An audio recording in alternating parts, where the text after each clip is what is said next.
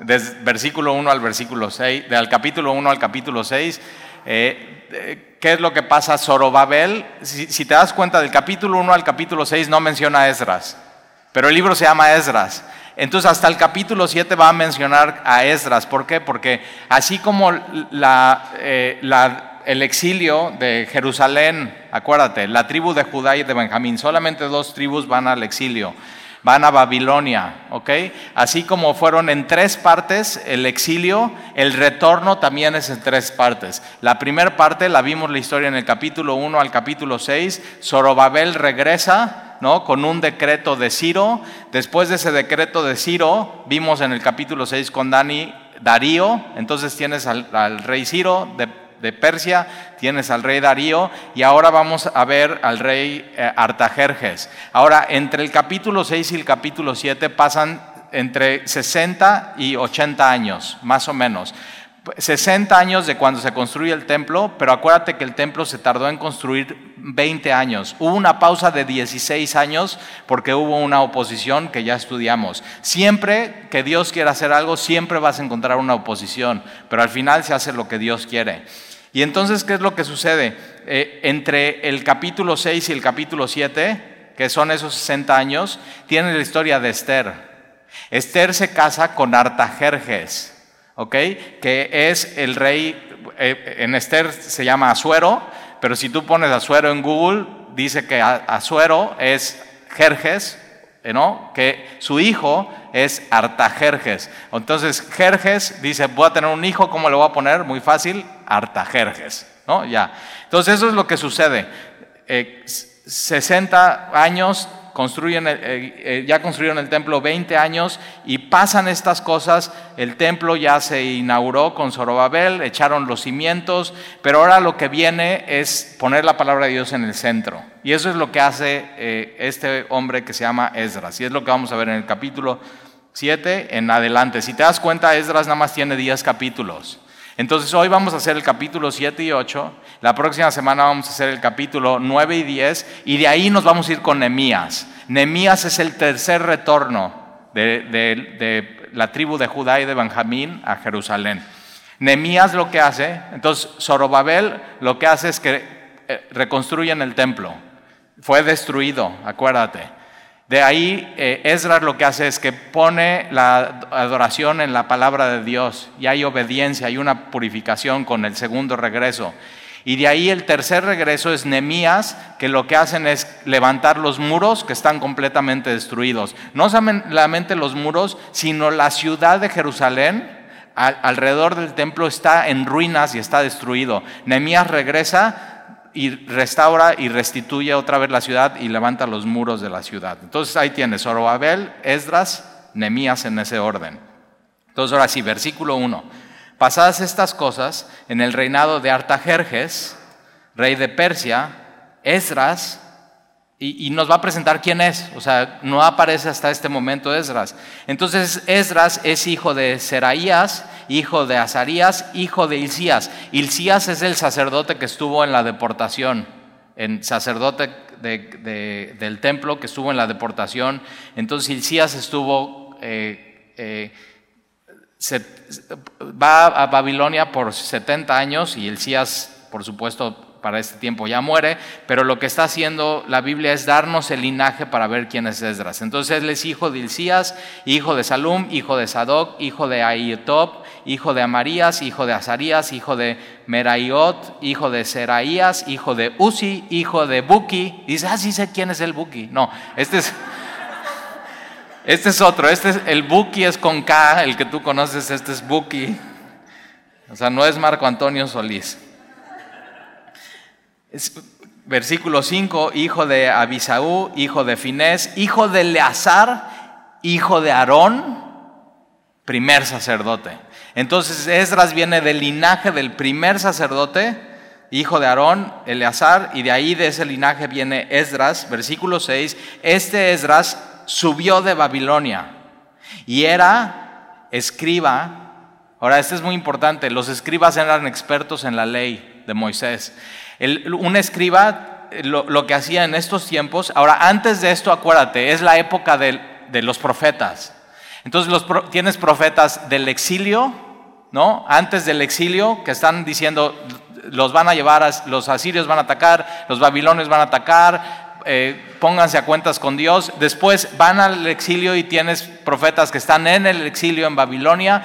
Y después tienes profetas post-exilio que están durante ese tiempo de la reconstrucción del templo. Tienes a Zacarías, por ejemplo. Y después ya no tienes profetas. Lo que tienes en la Biblia son escribas. Estos escribas tenían la responsabilidad de, número uno, cuidar la palabra de Dios que pasara de mano a mano, ¿ok? Tenían a su cuidado los manuscritos.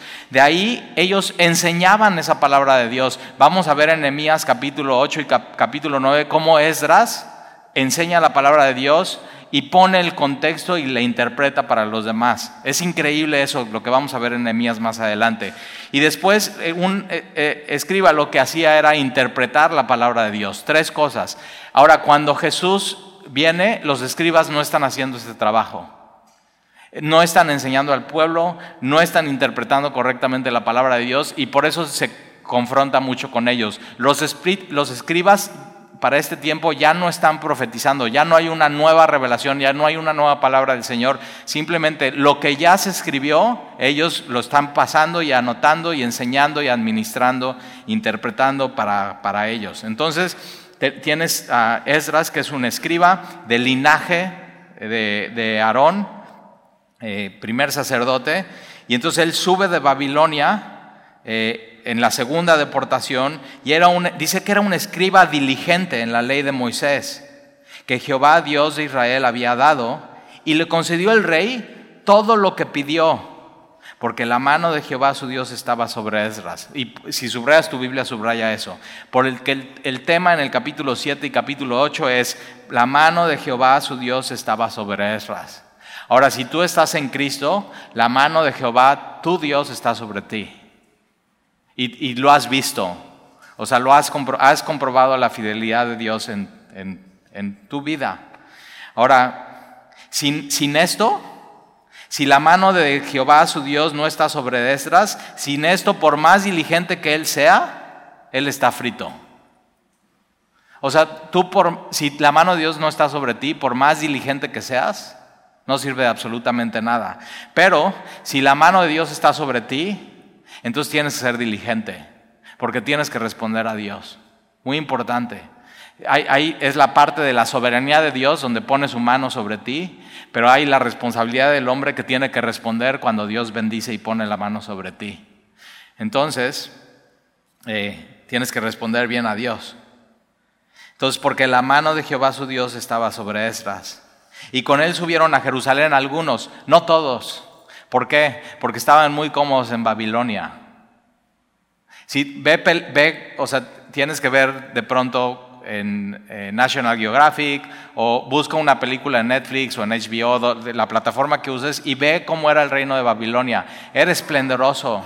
Había oro, había plata, había comida, había de todo. O sea, simplemente ellos, los 70 años que estuvieron en la deportación, prosperaron mucho. Los judíos prosperaron en la deportación. Entonces, como, ¿por qué regresar a Jerusalén? O sea, ¿qué hay ahí? Está en ruinas, no es súper inseguro, no hay muros, el templo pues sí, no tiene el mismo resplandor del templo de Salomón, o sea, como que no brilla la cosa como aquí en Babilonia, entonces ¿por qué regresamos? ¿Por qué, ¿Por qué regresarían? Ahora, algunos captan algo que no todo mundo capta, que ellos son los judíos y tienen promesas, y la promesa de Dios y eso lo puedes ver en Jeremías, que después de 70 años ellos debían regresar a Jerusalén y debían reconstruir Jerusalén. Entonces e, ellos, aunque brilla más en Babilonia, están viendo algo que es más allá de esta vida, que es eterno.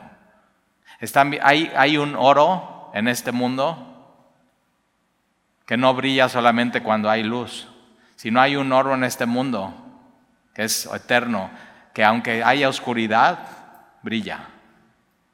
Es, o sea, hablando de eternidad, hablando que hay mucho más allá que lo que hay en este mundo. Y entonces subieron a Jerusalén algunos de los hijos de Israel y de los sacerdotes, levitas, cantores, porteros, sirvientes del templo en el séptimo año del rey Artajerjes. Entonces, acuérdate, Zorobabel encontró gracia ante los ojos de Ciro y después Esdras encuentra gracia ante los ojos de este eh, rey del imperio más importante en esos tiempos y de mayor gloria, el rey Artajerjes. Y versículo 8, y llegó a Jerusalén en el mes quinto del año séptimo del rey, porque el día primero del primer mes fue el principio de la partida de Babilonia, y al, mes, al primero del mes quinto llegó a Jerusalén, estando con él la buena mano de Dios. Otra vez, estando, ¿por qué pudo llegar? Porque la, la buena mano de Dios estaba con él. O sea, eso es. Cuatro meses de camino o sea, más o menos ellos caminaron como si tú fueras de aquí de Veracruz a Monterrey. Y era un camino peligroso, era un camino, eh, y, o sea, va muchísima gente, más o menos, vamos a ver en el capítulo 8, que puedes calcular que junto con Ezra salieron entre seis mil y siete mil personas. Ahora van familias, van, van hombres, ¿no? Como sacerdotes y cantores y levitas, pero también junto con ellos van sus esposas y van sus niños. Y entonces imagínate eso, y va ganado, y va todos sus bienes, y es una gran caravana que están yendo hacia Jerusalén. Ahora, ¿por qué pudieron, pudieron llegar? No hay otra razón, sino porque estaba con él, con Esdras, la buena mano de Dios. No hay otra razón. No es porque Esdras era diligente, no es porque Esdras era un experto en la ley, sino fue por la gracia de Dios que pudieron regresar en la segunda partida de regreso a Jerusalén. Versículo 10. Porque Esdras había preparado su corazón. Ahora, aquí te voy a dar una receta eh, de, cuatro cosas que hace Esdras que tú también puedes hacer. O sea, esto es muy, muy práctico. Entonces Esdras había preparado su corazón para inquirir la ley de Jehová y para cumplirla y para enseñar en Israel sus estatutos y sus decretos. esta era la vida de Esdras y esta es la vida de, cualquier cristiano. Eh, eh, número uno, preparar tu corazón. La Biblia se lee no solamente con tu mente y tus ojos, sino con tu corazón. Y preparar tu corazón es antes de leer tu Biblia, inclinar tu corazón a Dios y preparar tu corazón es decir, lo que diga la Biblia es la palabra de Dios y voy a obedecer. Desde antes de leer. Desde antes de leer. Simplemente es, Señor, yo te quiero amar, te quiero obedecer, te quiero buscar. Entonces, cada vez que leas tu Biblia en tu casa, prepara tu corazón. Tómate un tiempo. ¿Cómo está tu corazón delante de Dios? Y, di, o sea, se decide en el corazón qué vas a hacer con lo que vas a leer antes de leer. Y entonces, eh, número uno, prepara tu corazón, porque Esdras había preparado su corazón. Número dos, para inquirir la ley de Jehová. Entonces, esta palabra inquirir es muy interesante porque tiene que ver con pisar o permanecer o pasar tiempo o buscar. Entonces, ¿qué hace Esdras? Prepara su corazón y pisa o busca, o está, o persevera en la palabra de Dios. Y eso es lo que tú y yo tenemos que hacer todos los días, de todas las semanas, de toda nuestra vida. Prepara tu corazón y pasa tiempo, pisa, busca, busca en la palabra de Dios a Dios mismo y vas a tener un encuentro con Dios. Entonces, número uno, prepara tu corazón. Número dos, busca a Dios en la palabra de Dios. Y número tres, una de las cosas que hace Esdras, eh,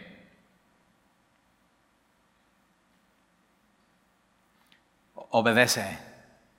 O sea, él lo, que lee, lo, lo cumple y para, y para cumplir. Entonces, eso es lo que tienes que hacer con tu Biblia. Número uno, prepara tu corazón. Número dos, buscas a Dios en la palabra. Y número tres, obedeces o aplicas lo que dice la Biblia. Así se tiene que usar la Biblia. Si la estás usando de otra manera, si estás leyendo con tu, con tu intelecto nada más para conocimiento y saber más, no se tiene que leer así para aplicar lo que está diciendo la Biblia. Entonces, cuando preparas tu corazón, el Señor, yo enséñame y explícame y dime y déjame, ayúdame a aplicarlo en mi vida. Y eso, el Espíritu Santo te ayuda a hacer eso en tu vida. Entonces, y para cumplirla, y al final, para enseñar en Israel sus estatutos y decretos. Al final, Hay mucha gente que quiere usar la Biblia para enseñarle a los demás cómo tienen que hacer y cómo tienen que vivir. Pero eso va al final. ¿Por qué? Porque tú primero tienes que dejar que te enseñe a ti la Biblia, que te agarre, que te abrace, que te arrastre, que te tome, que te confronte, que te haga así temblar. Y ya después de que haga eso la Biblia contigo y que tú la tuviste en tus manos y la hiciste tuya, entonces tú puedes, tú, no puedes dar algo que, no tuviste y es tuyo. Y entonces ya después la puedes enseñar. Entonces, ahí está ese orden. Ahora, eso hace, eso hace Esdras y hasta Nehemías capítulo 8 él puede enseñar la palabra. Pero ¿qué él está haciendo, qué él está haciendo diligentemente? Preparándose. Primero la palabra de Dios en mí, para que cuando sea el momento indicado, yo esté listo y pueda enseñar a los demás. ¿Estás listo?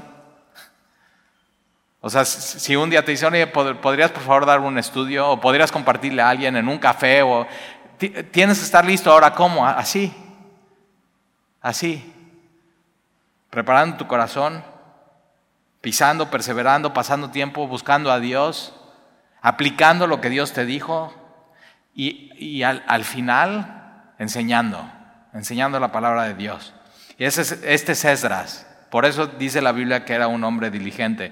Y tú también puedes ser diligente. Y si tú has visto la mano de Dios sobre ti, eso es lo que Dios espera de ti, fidelidad. Diligencia en tu vida, con la palabra de Dios. Entonces ya ves, esto no nada más es para los escribas, sino también para nosotros. Versículo 11. Esta es la copia de la carta que dio el rey Artajerjes al sacerdote Esdras escriba versado en los mandamientos de Jehová y en sus estatutos de Israel. Versículo 12, Artajerjes, rey de reyes, a Ezra, sacerdote y escriba, erudito, experto en la ley de Dios, del cielo. Ahora, esto lo escribe, lo escribe Artajerjes, el Dios del cielo. ¿Quién le dijo que Jehová, el Dios de los judíos, era el Dios del cielo? Esdras. Por eso, por eso él puede escribir, es el Dios de los judíos es el Dios de del cielo y dice paz.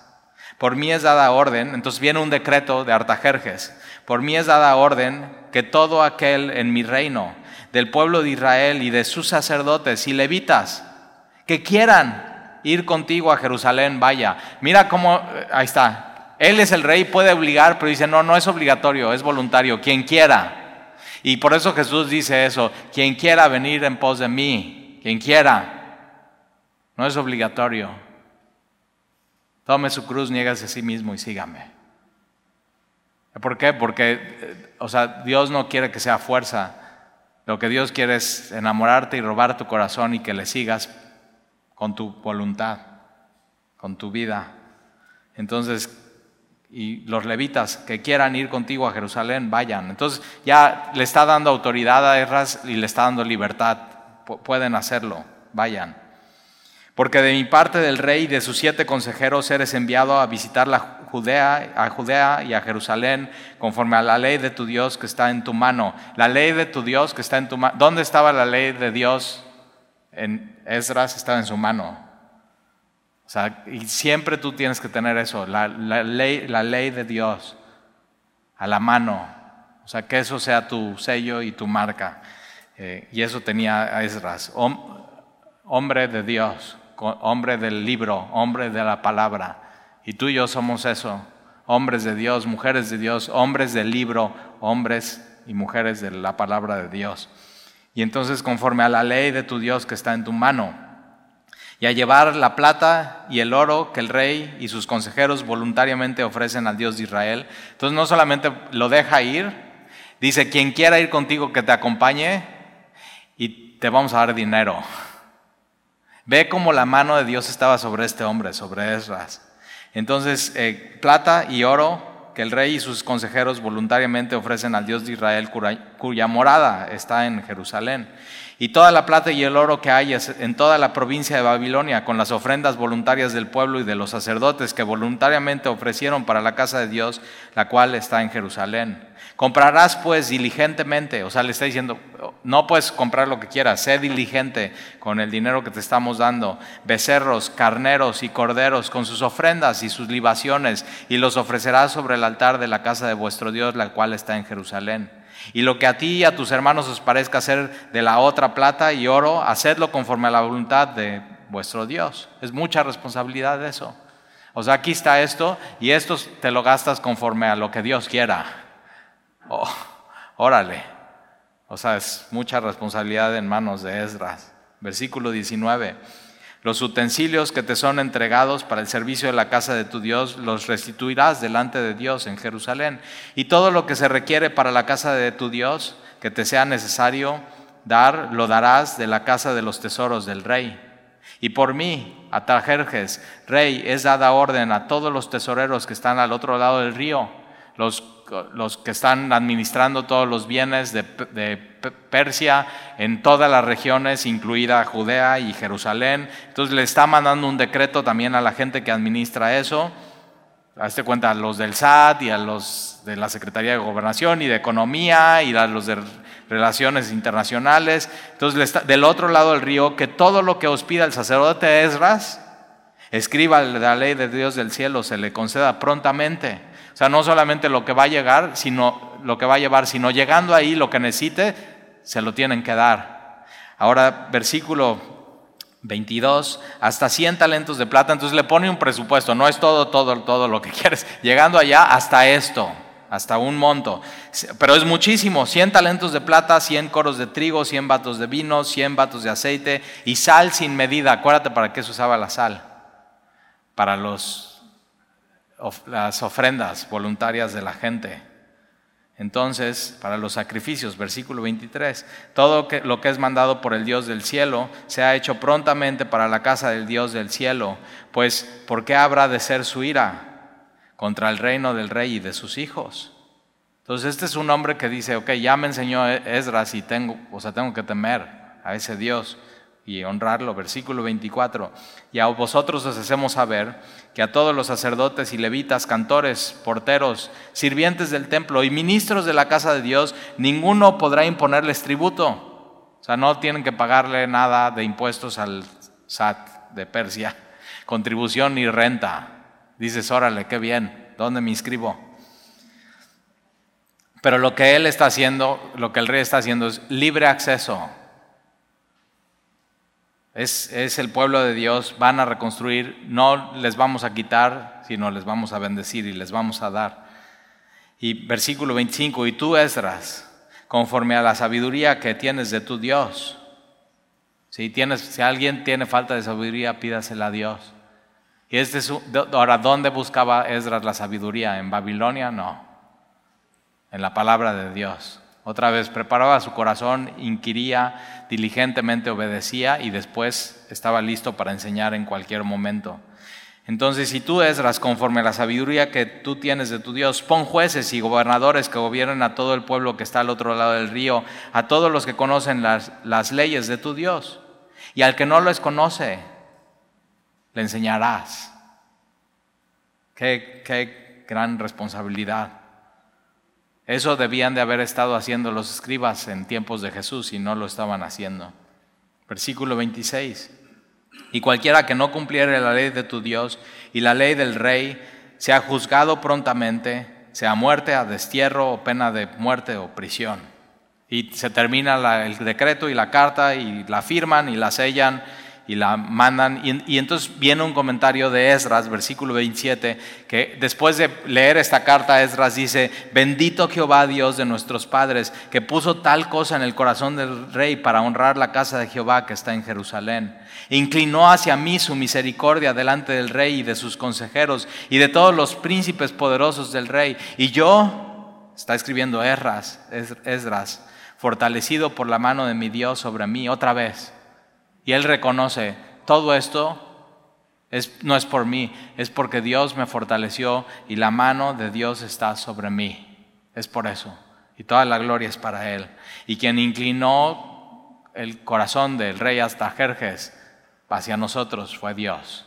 O sea, él está viendo que todo lo está haciendo Dios. Y yo, fortalecido por la mano de mi Dios sobre mí, reuní a los principales de Israel para que subiesen conmigo. Estos son los jefes de las casas paternas y la genealogía de aquellos que subieron conmigo de Babilonia, eh, reinando el rey Artajerjes, de los hijos de Finés. Ahora, ves nombres que reconoces, o sea que ya hemos estudiado.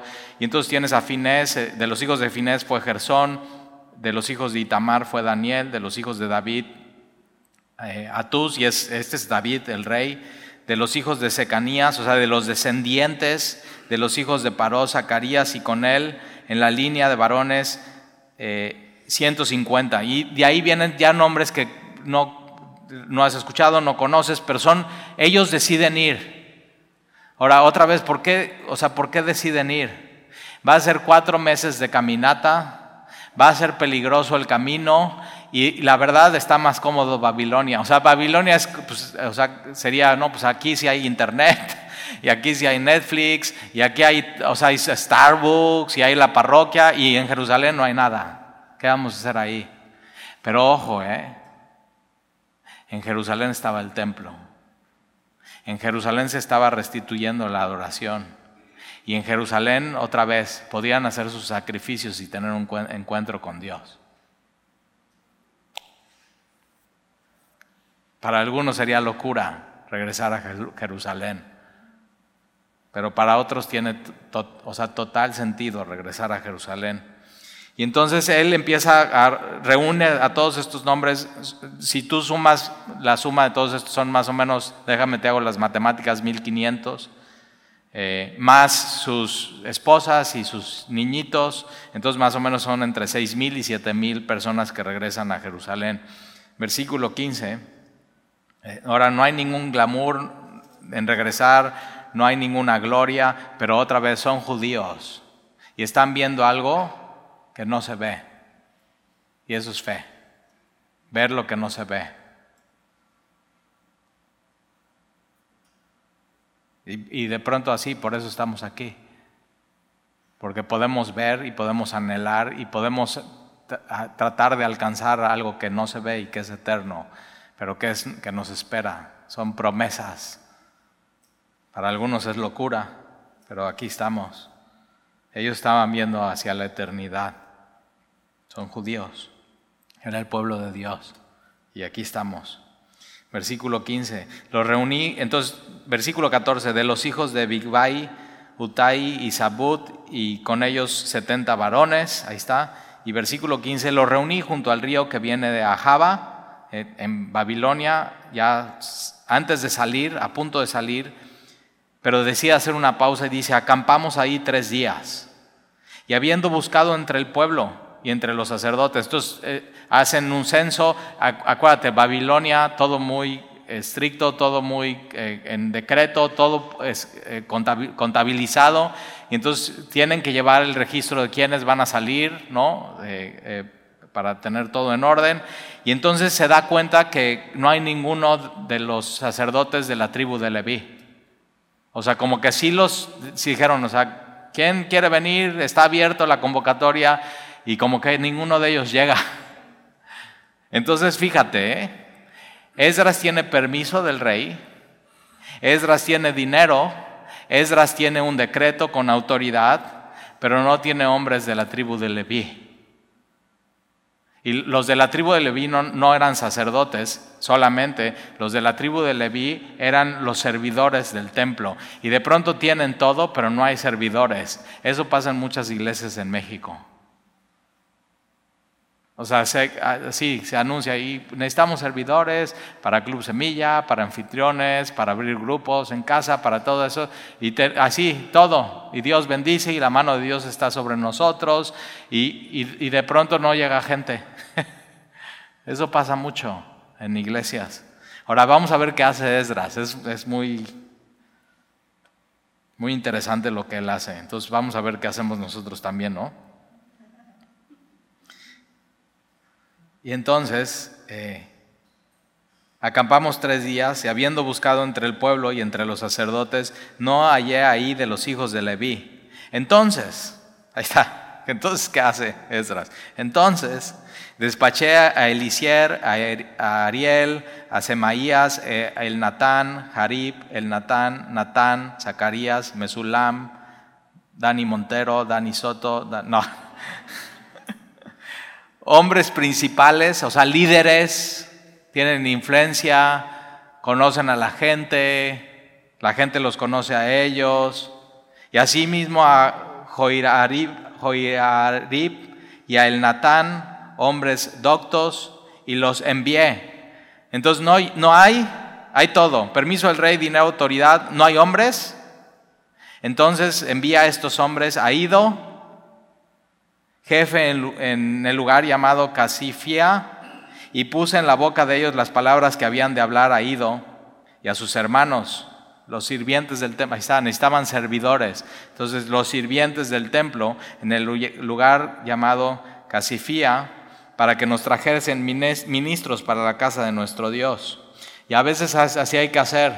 O sea, la mano de Dios está sobre, sobre nosotros, todo está muy bien, tenemos cosas, Dios está moviendo y de pronto se necesita gente y no llega la gente y a veces hay que mandar gente para animar gente.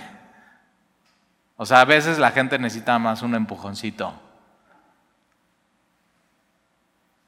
Y van y los animan. No sabemos qué les dijeron. Yo muchas veces lo hago aquí en Semilla de vienen las encargadas de Club Semilla, oye, necesitamos maestras porque ya se, nos está, ya se está llenando la iglesia cada vez más de niños y el primer servicio está muy bien y el segundo, el, segundo servicio está un chorro de niños, el tercer servicio reventado de niños. Necesitamos más maestros, ¿qué hacemos? Pues decimos, ¿no? Primero aquí, oigan, ahí está una convocatoria, quien quiera ser maestro de Club Semilla, los invitamos, acérquense con las encargadas de Club Semilla. ¿Y quién crees que va? Nadie. Y entonces, ¿qué hay que hacer? Pues animar un poco. ¿Y qué es lo que tiene que hacer Esdras? Tiene que ir con las encargadas de Club Semilla y decirles, oigan, miren, vayan con estas tres o cuatro personas y anímenles.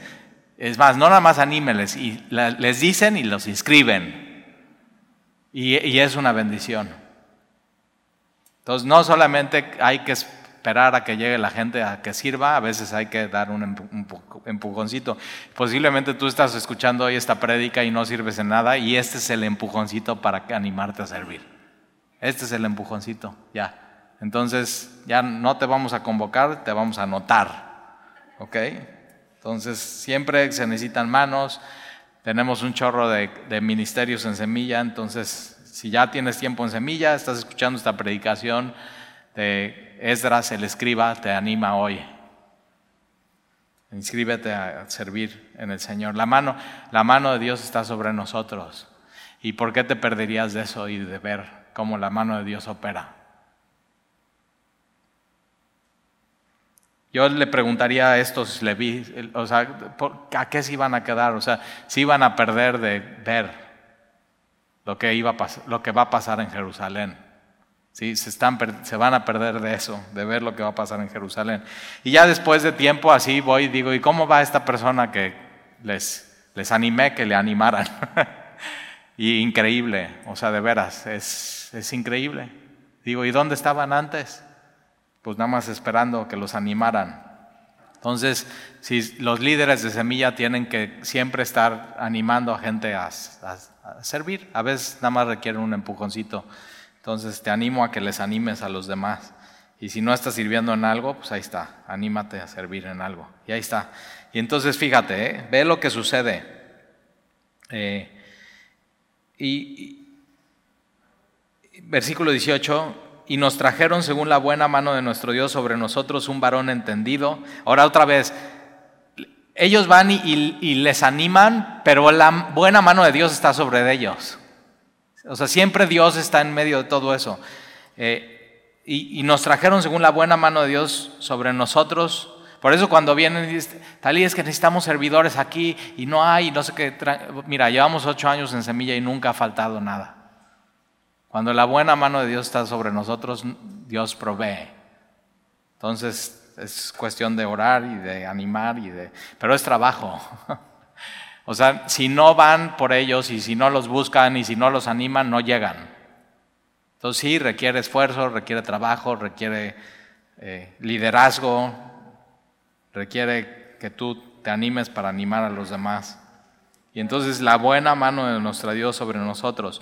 Y trajeron un varón entendido de los hijos de Magil, hijo de Leví, hijo de Israel, fíjate, hijo de Leví, pero hijo de Israel, de, acuérdate, de Jacob, a eh, Serebías con sus hijos y sus hermanos. ¿Cuántos? Dieciocho. ¿No que no? Ahí está. Entonces llegan estos 18, versículo 19, a Hasabías y con él a Hasaías de los hijos de Merari y a sus hermanos, a sus hijos, 20. Entonces, ¿no? Ahí está. ¿Cuántos quieres? 18. ¿Cuántos más? 20. Así. Y de los sirvientes del templo a quien David con los príncipes puso para el ministerio de los levitas, 220 siervos del templo, todos los cuales fueron designados por sus nombres. Éxito. A veces yo veo pastores amigos míos y se desaniman. No, pues es que nadie quiere servir en la iglesia y nada.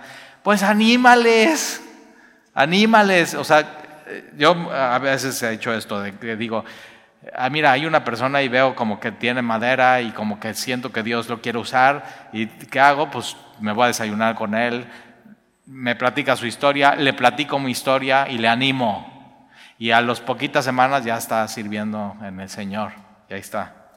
Entonces, ánimo. Eh, versículo 21.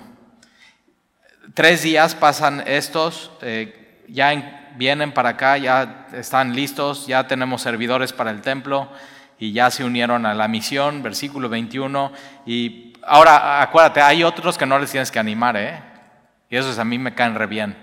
Oye, se necesita gente para servir en esto, ya, sin animarles. Es más, les tratas de desanimar y no se desaniman. Esos son los mejores, pero ve, pero hay otros que no y sí se tenemos que animar. Y entonces ¿Qué es lo que hace Esdras? Publiqué ayuno ahí junto al río Ajaba para afligirnos. Yo digo, órale, pues qué ánimo. O sea, vamos a, vamos a hacer un ayuno de tres días y vamos a orar y nos vamos a afligir. Pues ¿qué no es aflicción salir de Babilonia e ir a Jerusalén?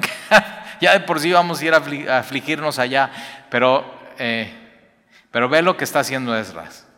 Para afligirnos delante de nuestro Dios para solicitar de Él camino derecho para nosotros.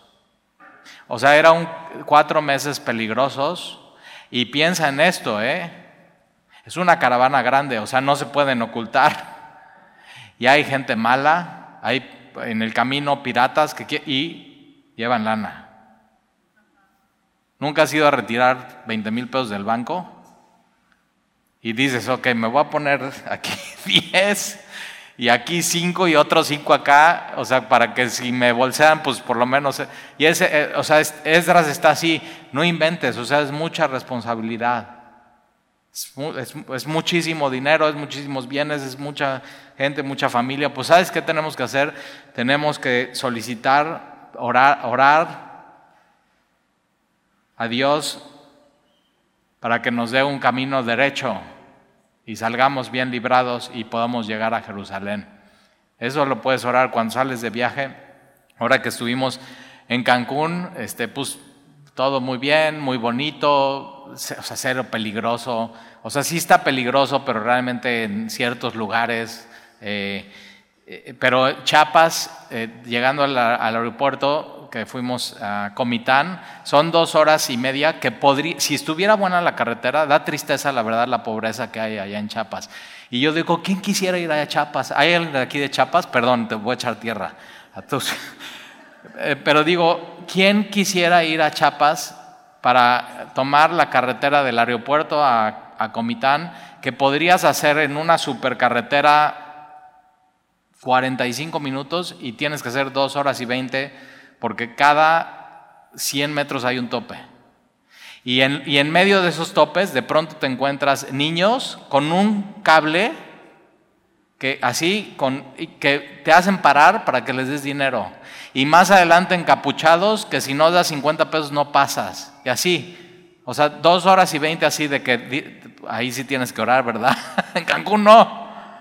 Pero eso, entonces ya vamos, llegamos a Comitán y, no hay internet y, no, o sea, no está Si aquí en Veracruz me ha costado trabajo encontrar buenos tacos, ahora ya imagínate. Y, decimos, ¿quién quisiera venir acá? Y siempre que vamos a un lugar buscamos una iglesia. Y, Sandy dice, a ver, vamos a meter en Google, ¿no? Ahí teníamos un poco de internet. Y pone iglesia Calvary Chapel en Comitán y qué crees si hay. Y digo, ¿quién quisiera venir a plantar una iglesia aquí? Pues sí, ¿quién quisiera ir a Jerusalén estando en Babilonia, verdad? Pero quien va de misiones y quien deja su ciudad por ir a otro lugar, es porque está viendo el brillo que no se ve. Está viendo la eternidad. Y, entonces ya después de ir a Comitán vamos a San Cristóbal y ah, un día antes de salir nos dicen, no, pues están tomando las casetas y no sé qué. y pues digo, pues oremos así para esto. Señor, te solicitamos que el camino esté derecho para nosotros. Ya eh, nos entregan la camioneta, subimos las maletas. Nos habían dicho, no, no se vayan para la derecha, sino váyanse para la izquierda. ¿Y qué crees? Nos vamos para la derecha, porque pues ya la camioneta estaba lista para irse para allá, no vamos para allá. Vamos cinco cuadras vemos una patrulla y tenemos chistes locales de la familia. Decimos, ¿esa patrulla será patrulla o no será patrulla? ¿No? ¿Serán los buenos o serán los malos? Y ahí estamos riéndonos y, yendo hacia ya al aeropuerto como diciendo, ya nos urge regresar a Veracruz. Muy bonito, pero ya nos surge. Y de pronto eh, llegamos a, una, a un crucero y empieza a salir gente con palos. De todo, hazte cuenta como de película. O sea, yo nunca he sido como Tom Cruise, pero digo, yo no me sentía Tom Cruise, pero parecía una película de Tom Cruise alrededor. Y digo, ¿qué onda? Y de pronto, así, pasamos y somos el último coche en pasar. Y Sandy dice, no sé ni cómo pasamos. Y, y, entonces me vienen bulleando toda la semana porque pongo los, pasamos y pongo los seguros de la camioneta, como si eso sirviera de algo. Y a los cinco, así, tres minutos pongo otra vez los seguros y pongo como si eso blindara la camioneta, ¿no? Pero ahí estoy. Pero ¿cuántas veces Dios no te ha librado? Nada más piensa en eso. Y acuérdate, cuando estás en el centro de la voluntad de Dios, y estás haciendo lo que Él te está pidiendo y estás inclinando tu corazón y estás buscando a Dios y estás inquiriendo y pasando tiempo en su palabra y estás decidiendo obedecer lo que Él te está diciendo y estás listo siempre para enseñar, aunque sea uno, quien me ponga a Dios, yo quiero enseñarle quién es Dios, entonces eres inmortal. Y ves, ves, ves el brillo que no se ve, porque estás viendo hacia la eternidad. Y ya, entonces ya llegamos así, estábamos a dos kilómetros del aeropuerto y le piso más digo, ya me quiero ir de aquí. o sea, salir y me subo al avión, casi beso el piso del avión. Y, ya. y entonces llegamos a Veracruz, porque hace ocho años que venimos para acá, vivíamos en la ciudad de Cuernavaca. Dios clarísimo, nos quedó claro que teníamos que venir a Veracruz. Y, y le hablo a una tía mía y le digo, oye tía, fíjate que ya este, nos queremos ir a vivir a Veracruz y nos ayudas a rentar una casa allá, dice, me dice Talito, Neftalí, Talí, Talí, Talito, ¿no? Me dice Talito, este, ¿de veras te quieres venir para acá? Es cuando más peligroso ha estado Veracruz. Así me dice, o sea, bien, bien animándome, ¿no? y yo digo, pues sí, o sea, pero otra vez, cuando tú estás en el centro de la voluntad de Dios, y eres diligente, ¿eh? la mano de Dios está sobre ti. Entonces, asegúrate de ir por el camino que Dios está pidiendo. Porque si no tienes la mano de Dios sobre ti, es lo más peligroso que hay. Hay gente que me dice, Talía, pues nos queremos despedir porque nos vamos a ir a vivir a tal lugar. Y, y yo hasta digo, ya seguros que Dios quiere eso para su vida. Porque si es de Dios, va a estar increíble y la mano de Dios va a estar, pero si no, imagínate. Asegúrate, por favor, que todo lo que hagas en tu vida, la mano de Dios esté sobre ti. Asegúrate eso y enséñale eso a, tus hijos. Y entonces, eh, para solicitar de, eh, o sea, Señor, te pedimos que no haya malhechores, que no haya así, que no nos quieran extorsionar, que no nos roben para nuestros niños y para todos nuestros bienes. Versículo 22, porque tuve vergüenza, Esdras dice, porque tuve vergüenza de pedir al rey tropa y gente de a caballo que nos defendiese del enemigo. O sea, ¿cómo le voy a pedir al rey después de hablarle de Dios y que Dios y la mano de Dios está sobre mí? ¿Cómo le voy a decir, oye, ¿y nos puedes mandar unos guardaespaldas? ¿Te das cuenta?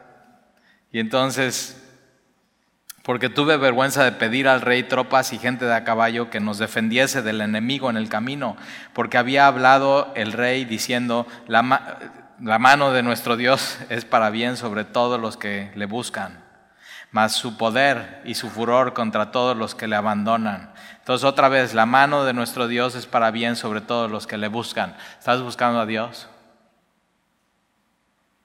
Si no, empieza hoy. O sea, no dejes eso pendiente en tu vida.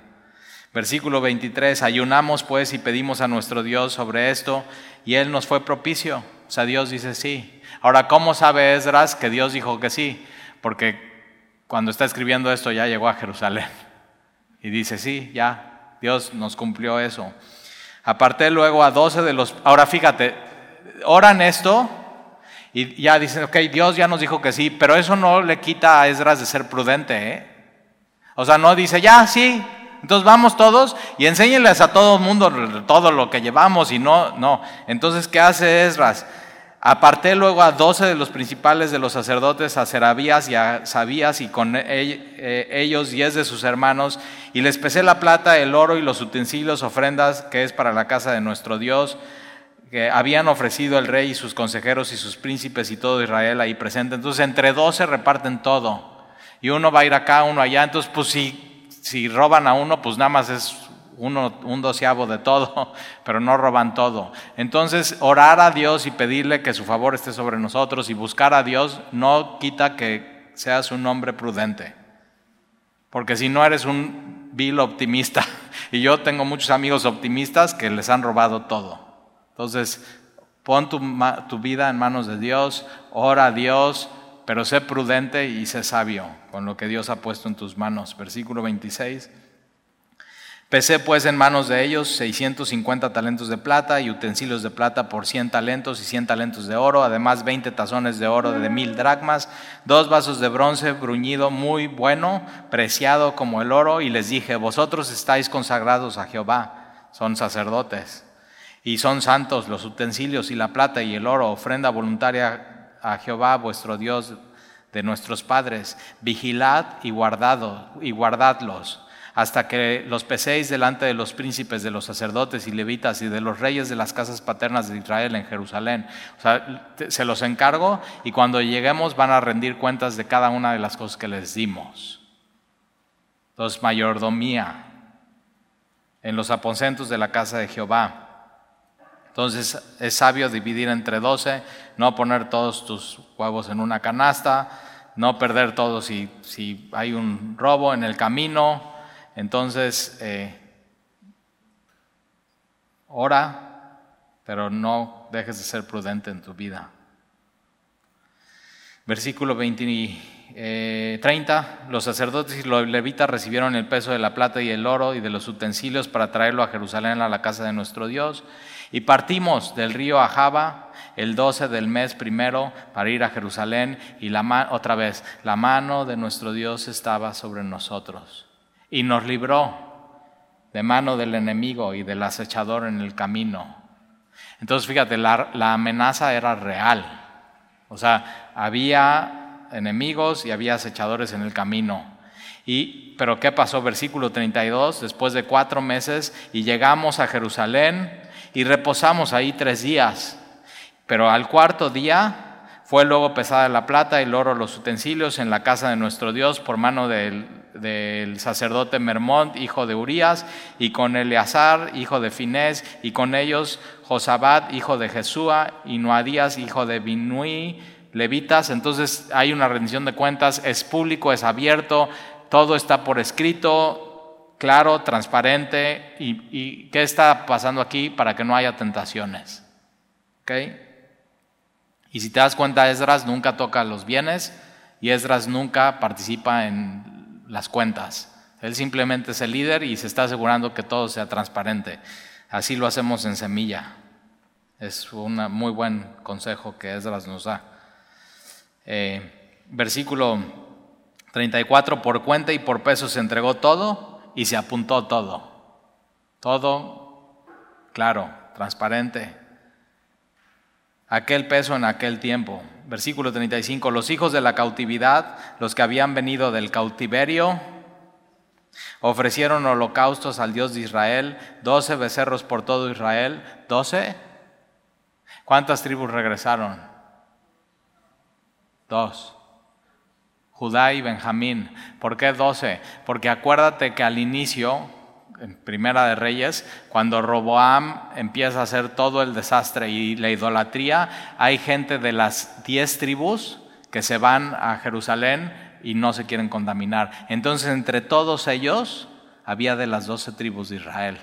O sea, Dios, eso que dicen es que las, dos, las diez tribus de Israel que se perdieron, no, no se perdieron. Dios sabe dónde están y Dios tenía un remanente aún en el regreso con, con Esdras y después más adelante con Nemías. Entonces, 12 becerros por todo Israel, 96 carneros, 76 corderos, 12 machos cabríos por expiación, todo en holocausto a Jehová. Ellos nunca habían hecho un sacrificio a Dios y por fin lo pueden hacer. Y, es por expiación, es por perdón de pecados, purificación. Entonces, sí, Babilonia era muy hermoso, era muy glorioso, era muy resplandeciente, era muy cómodo, pero no tenían esto. Y tú y yo tenemos algo en Cristo que nadie más tiene. Y tenemos preciosísimas promesas. Y tenemos algo que brilla, aún en la oscuridad, aún en los momentos más difíciles, aún en donde no se ve la gloria y el resplandor del mundo, ahí lo nuestro brilla es eterno, es la gloria, es el esplendor del Rey.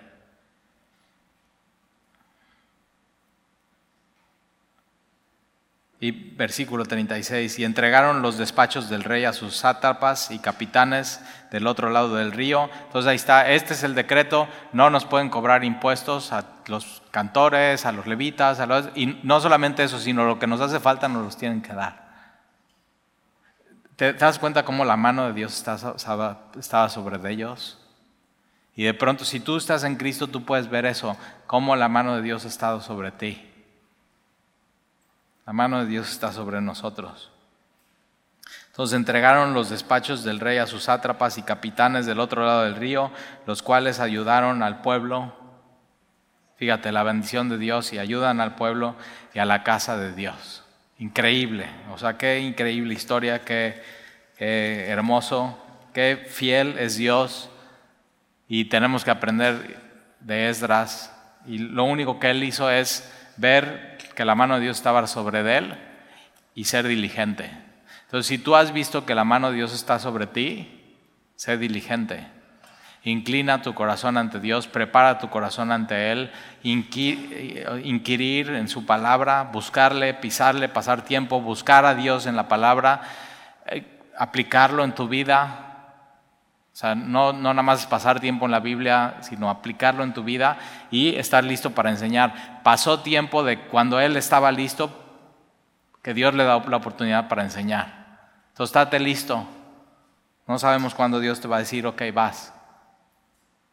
Yo no quiero que Dios me agarre así como, ah, no, pero todavía, todavía no, no, vas. Ok, estoy listo. Por lo menos lo que leí en la mañana puedo decirle a alguien eso. Entonces, sé diligente con lo que Dios te ha dado, con lo que Dios te ha puesto y reconoce que la mano de Dios en Cristo está sobre su pueblo, sobre nosotros. Somos su pueblo. ¿Oramos? Señor, te damos gracias por tu palabra, te damos gracias por tu amor, te damos gracias porque nos has dado algo que resplandece aún en la oscuridad, que es eterno, es tu gloria, que es conocerte a ti, que es tu espíritu, que es a Jesús, que es tu palabra. Ayúdanos a ser hombres y mujeres de la palabra de Dios, que preparemos nuestro corazón, que así busquemos de a ti en tu palabra, que podamos aplicar lo que tú nos has enseñado y dicho y que podamos enseñar a los demás lo que tú nos has hablado y nos has enseñado. Y te lo pedimos, Señor. Gracias por tu bendición sobre nosotros. No la merecíamos, así como dice Esdras, no merecía la misericordia del rey, pero me, me la otorgó. Nosotros no merecíamos, Señor, tu misericordia, pero nos, nos las otorgaste en, en Cristo Jesús. Y por eso te amamos, Señor, y respondemos con diligencia ante ti. Y te lo pedimos en el nombre de Jesús. Amén.